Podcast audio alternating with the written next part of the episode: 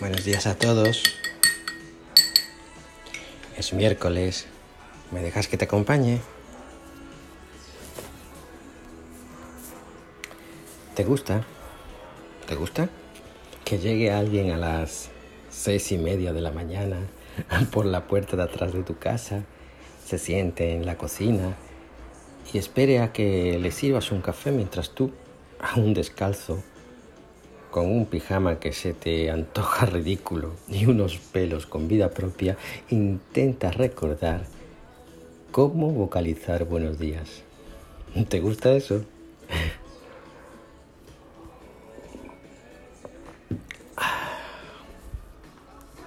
A mí sí. Y no, no soy un santurrón ni tan siquiera soy buena gente. Es más, yo creo, mi abuela, mi abuela española, siempre me decía, qué hijo puta este niño. Pero me gusta. Y me gusta porque John es mi amigo. Él es el que entra por su puerta de atrás de su cocina y espera su café de su amigo. Debo, debo ser disléxico o algo más raro porque cuando empecé a rezar leyendo los textos que nos propone la Iglesia como lecturas diarias, encontré una palabra hermosa que quizás entendiera mal, pero que, que es inevitable que la entienda de esa forma. La palabra es amistad. Aunque en los textos es raro, se escriba como justicia. La justicia de Dios. La amistad de Dios.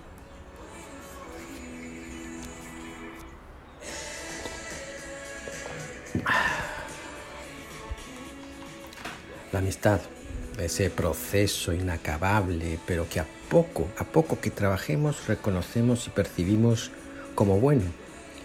Es no ya un regalo, sino un proceso liberador y libertador. Quizá no sea algo externo, Quizás. Quizás la amistad sea tan intrínseca, intrínseca al ser humano que sin ella precisamente, sin ella nuestra plenitud sea inalcanzable. Y qué curioso, me estaré volviendo loco, pero es que es aquí donde percibimos la necesidad de Cristo entre el antes y el después de Cristo en la historia, en la religión, en el mundo y en nuestra propia experiencia personal, existe un, antes y un después en nuestra relación con Dios. Con Cristo la amistad reaparece de allí donde quedó escondida, percibiendo en lo más íntimo de nuestro ser esa caricia misericordiosa que deja el amigo Dios.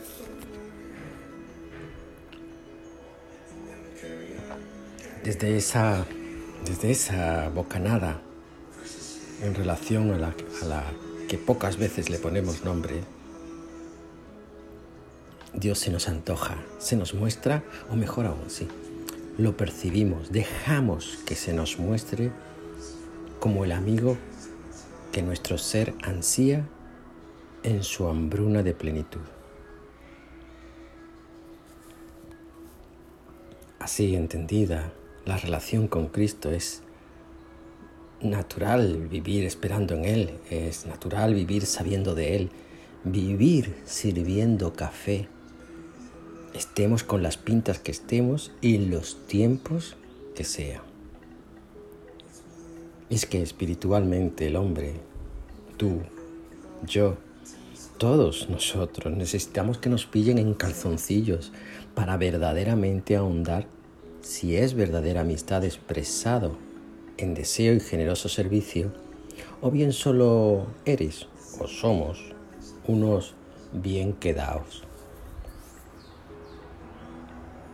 Quizás en este marco, quizás de amistad con Dios, no se trata tanto de vivir temerosos a que Dios se revele en nuestra vida listos para señalar nuestras debilidades. No es un Dios real este, no.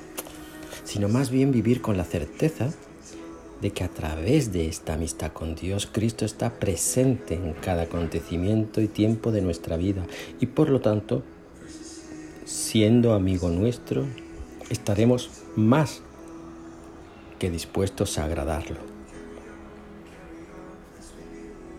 Y cuando digo agradarlo, por favor, por favor, no me refiero a reprimirnos como seres humanos, sino quizás a todo lo contrario.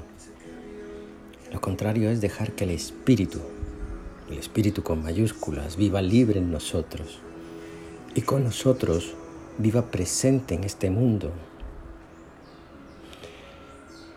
Es decir, amar y servir. Amar y servir no son verbos no sé, reflexivos, creo que se dice así. Amar y servir inevitablemente implica a otra persona, a otras, a los demás. Quizás por esto, aunque todo comience